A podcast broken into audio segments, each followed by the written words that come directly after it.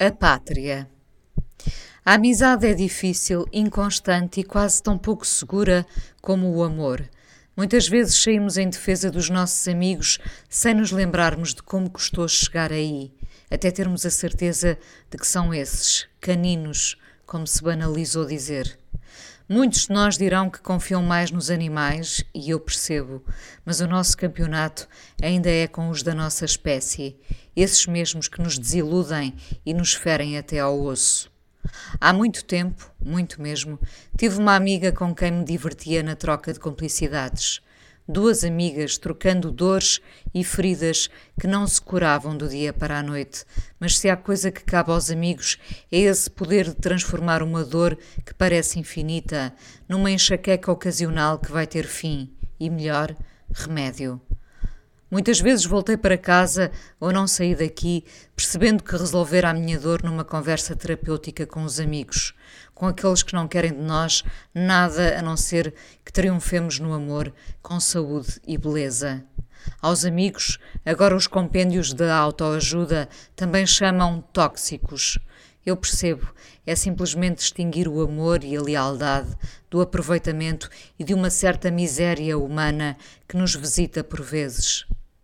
A amiga, essa distante, que me acompanhava em muitos momentos, revelou-se uma surpresa que guardo até hoje. Guardo-a sem qualquer rancor ou memória infeliz. Apenas me sirvo dela hoje como exemplo daquilo que nunca mais quis na vida. Alguém que, sabendo da nossa proximidade, fragilidade e até entrega de vulnerabilidades avulsas, se aproveita do momento para me fintar, tirar o tapete e magoar, não piscar de olhos sem nos darmos conta. Uma fisga que foi direto ao coração e me apanhou em cheio. Não é que somos crianças apanhadas desprevenidas para sempre. A amiga acabou por querer algo que eu pensava ter meu. Que idiotice. Nós nunca temos ninguém seguro, já o disse, nem os filhos. A amiga um dia seguiu em frente com alguém que aparentemente me tinha sido especial, mas que afinal representava apenas um passageiro do meu tempo. Os amigos e namorados são isso mesmo, passageiros do nosso tempo. Deixamos-los entrar e eles saem quando entendem ou quando nós entendemos.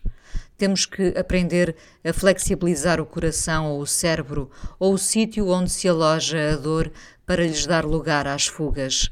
Há um exit para cada um deles que temos de deixar em aberto. Nós, tão agarrados à posse desde sempre, não fomos educados para esse desapego. É tramado esse desapego porque sem ele também é como se não soubéssemos qual é a nossa pátria. Pátria não é o lugar onde uns senhores governam. Pátria é onde o nosso coração se governa e a nossa cabeça se desgoverna. Qualquer um pode reclamar a sua pátria. Sai da minha.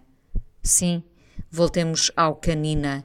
Sou canina em relação a esse lugar por mim governado. A amiga, eu já era crescida e aparentemente imune à dor. Achamos isto em idade adulta e nunca paramos de nos surpreender. Mas sofri muito. Não propriamente por ter perdido um simulacro de relação, mas por ter visto uma alegada amiga a ir nessa embarcação, a da vertigem de querer o que os outros têm. Vai acontecer-nos muitas vezes pela vida fora, a não ser que alguém nos avise. Vamos querer o que os outros têm, e se os outros têm, também pode ser nosso. Essa amiga salvou-me de males maiores. Por causa da desconfiança e da descrença que habilmente me soube instalar, eu nunca mais quis que ninguém perto de mim passasse pelo mesmo. O amor não é uma coisa incontrolável. O amor é um consentimento de dois corações que, olhando em redor, decidem ficar juntos. Ninguém se atira de uma ponte se não ficarmos com o namorado da amiga ou a mulher do amigo. Há milhões de pessoas à nossa volta que ainda não conhecemos e que podem ser o nosso par e não se tornam especialmente apetecíveis porque namoram alguém de quem somos próximos. A vida ensinou-me a respeitar a pátria de cada um. Esse território nunca o atravessarei de forma desleal.